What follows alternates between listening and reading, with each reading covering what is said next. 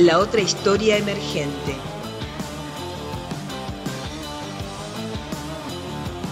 Michelle Onírica recorre la historia de la música en Nada Salvaje.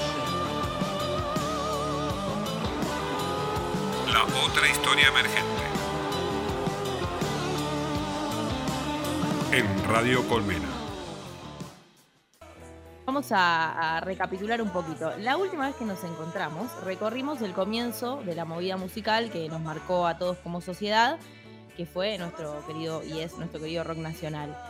Con sus influencias foráneas, claramente, nacidos eh, en las entrañas de una juventud que tenía una visión diferente de las cosas, comenzaban a surgir a finales de los 60 las primeras bandas que venían a cantar sus verdades, sus propias letras, ¿no? porque ya existía el rock, pero, pero era más en formato de cover, digamos.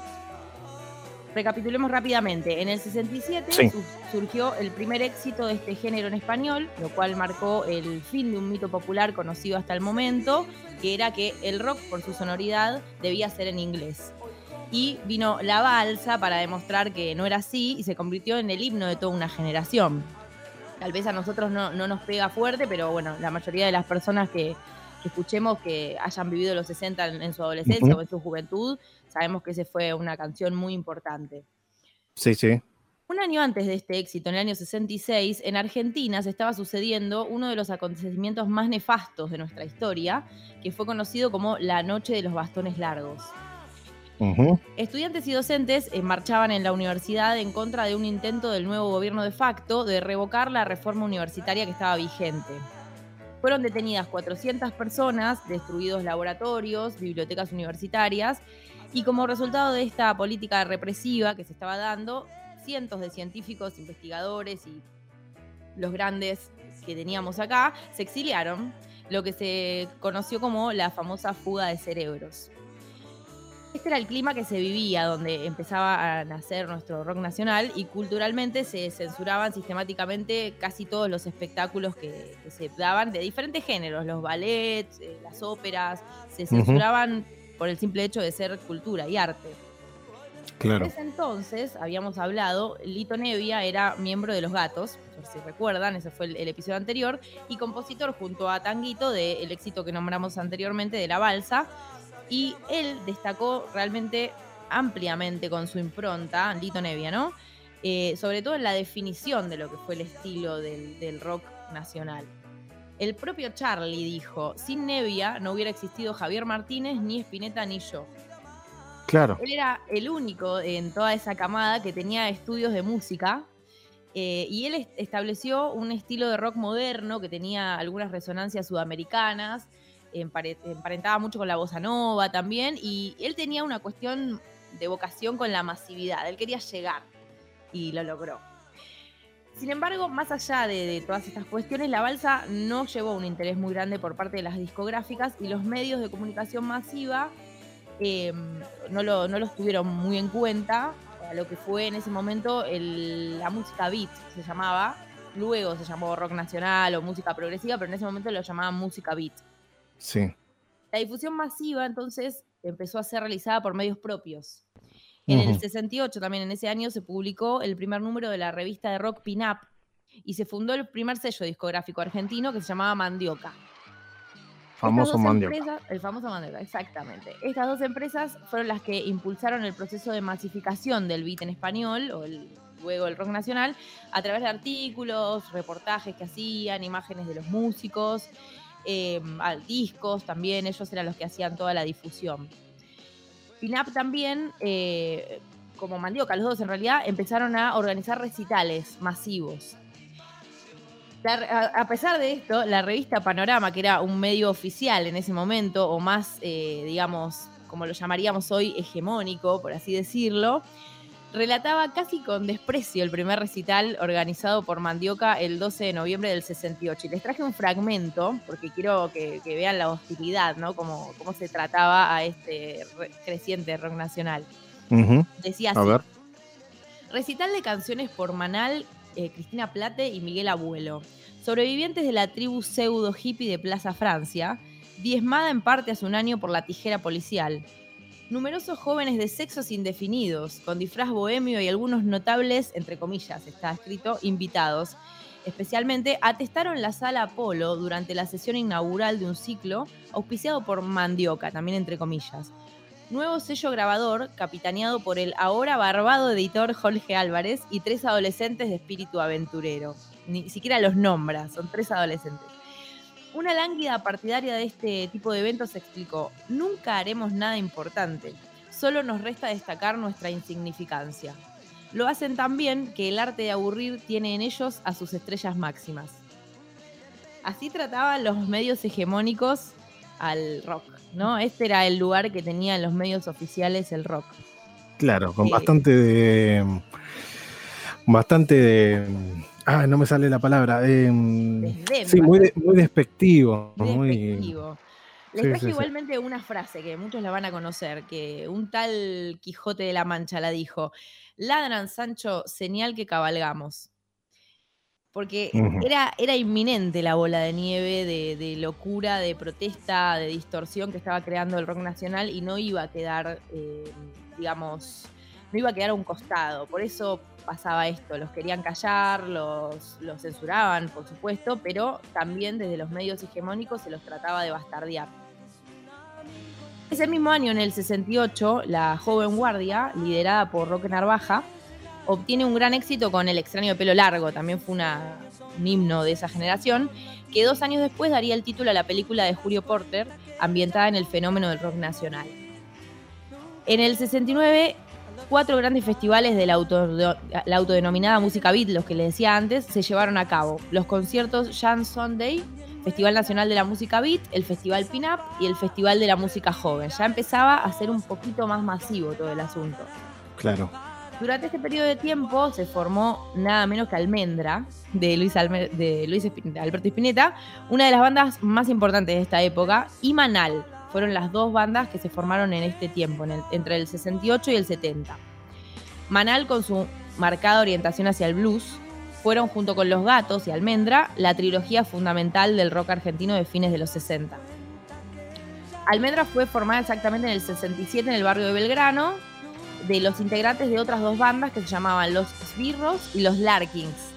Formaron Almendra.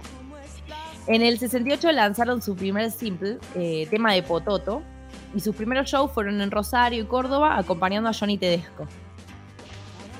Tuvieron distintas presentaciones en vivo, varios festivales, grabaron un disco titulado Almendra también en el 70, convirtiéndose en uno de los mejores discos de la época. Es hasta el día de hoy, es uno de los discos que más se escucha en el rock nacional. Este disco incluye temas como Muchacha Ojos de Papel, Ana no duerme, Plegaria para un niño dormido, entre tantos otros. Y ese mismo año editaron Almendra 2, un disco que les ofreció la posibilidad de hacer interminables giras. A pesar de el gran éxito, a fines del año 70 el grupo se disolvió. Se presentaron en Buenos Aires Rock ante 10.000 personas, pero durante el 79 se produjo un reencuentro que, bueno, realizaron una presentación en obras y una gira nacional. Prácticamente al mismo tiempo que Almendra surgía Manal. Manal fue un trío pre- precursor argentino del blues y del rock, cantado en castellano sobre todo, que se formó en Buenos Aires en el 68 y se- también se disolvió poquito después del 71, ahí nomás. Pese a su corta trayectoria, la influencia de Manal fue fundamental para el creciente rock argentino. Eso lo- hasta el día de hoy lo, lo podemos sentir. La banda Sí, sí. fue conocida por considerarse como el mejor grupo de blues en español y el primero en todo el mundo en componer este género en castellano, que no es poca cosa. No, no, no. Ya desde ahí estábamos marcando una, una tendencia y nos estábamos posicionando en lo que después, bueno, fuimos siempre exportadores de, de- talento y, y- de música. Totalmente. En las en- después, en las décadas posteriores, el estilo y la estética de Manal sirvieron de inspiración a muchísimas bandas, muchísimos solistas incluso. Y Sí. eh, su primer trabajo, Manal, fue considerado uno de los, de mejores discos del rock argentino. Mientras que el segundo álbum de estudio, que se llamó El León, fue el precursor del rock pesado. Ya de por sí marcaron un, un estilo. Antes de editar ese álbum, incursionaron en la música experimental y grabaron la banda sonora de una película que se llamó Tiro de Gracia. Una curiosidad que les quería contar de Manal es que debido eh, a, las influencias que tenían de blues, de rock and roll, de música afroamericana, entre muchas otras cosas que hacían, por su formato de trío, se los comparaba mucho con eh, The Jimi Hendrix Experience y con la banda británica Cream. Y como se los comparaba con esta banda, a ellos se les decía ricota. Porque era Cream y ricota. Ellos claro, claro. nunca, si bien seguramente lo, llevaban con mucho orgullo, ellos no, nunca lo usaron para identificarse así. Eh, al igual que la mayoría de los temas que los compuso él, el nombre de, fue puesto, Manal fue puesto por Javier Martínez. Así que bueno, así crecía o nacía el rock pesado en, nuestro país. Sí, sí. Igual una, cosita como, como para acotar, eh, siempre muy, muy completo lo, que traes.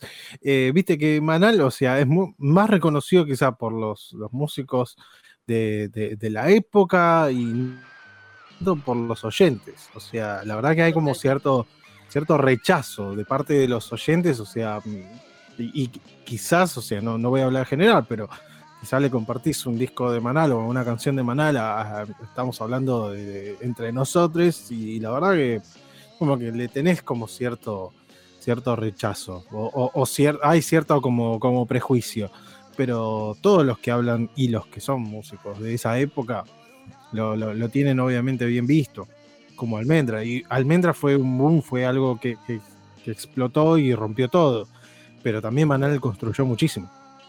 Pero sin duda, yo creo que tiene que ver un poco con que eran los precursores de un género. Es difícil ser el primero en hacer algo. Y que, o sea, a ellos les salía increíble, pero realmente que no es algo que es por ahí tan agradable al oído como es almendra, que puede ser eh, considerado entre algo súper comillas en el aire, pero algo más pop, ¿no? Eh, como Manales algo que lo escucha realmente em, alguien que tiene por ahí el oído un poquito más entrenado o que le gusta un poco más eh, la música un poco más compleja. Claro, claro. Yo creo que viene más por ahí el tema de que no tuvo tanta trascendencia mm. entre, la gente, digamos. Aparte hay como mucha mm, como mucha polaridad, ¿no? O sea, es, es, horrible comparar, pero tenés a un gigante como Manal y un gigante, gigante como Almendra y iban por caminos totalmente opuestos, pero fueron influencia por un montón. Totalmente, totalmente. Bueno, mientras ellos crecían, eh, ese mismo año, el 29 de mayo del 69, ocurrió en la ciudad industrial de Córdoba uno de los mayores levantamientos populares de masas de toda la historia argentina, denominado y conocido como el Cordobazo. Eso sucedía al mismo tiempo, eso es lo loco, ¿no? El estallido tuvo como antecedentes otras grandes movilizaciones estudiantiles, en algunos casos acompañadas por obreros en Corrientes, en Tucumán y en Rosario, todas ellas reprimidas con gran violencia por la dictadura militar que se estaba viviendo, en la que ya habían muerto dos estudiantes. Para el día 30 de mayo, los integrantes de la CGT combativa de Córdoba, encabezada por Agustín Tosco, había convocado un paro general en toda la nación. El gobierno militar estableció un toque de queda en Rosario y Córdoba. Antes de continuar, porque tenemos bastante data, quería dejarles eh, eh, una canción. Eh, justamente es una canción de la banda Jauría que le escribió a Agustín Tosco en apoyo al movimiento de protesta obrero y a esta situación que les acabo de cortar. Así que él, si querés poner el tema. No importa la cantidad de tiempo que debamos estar detrás de las rejas. Lo que importa es la actitud que asumimos en la prisión. Porque un hombre en la prisión puede ser doblegado puede ser quebrado en su espíritu, pero si uno lleva bien adentro la convicción de la lucha obrera y popular, cuando se encuentra en la cárcel, siente el orgullo de mantener su dignidad, porque esa es la dignidad de los compañeros que están afuera. ¿Cómo hacer? ¿Por dónde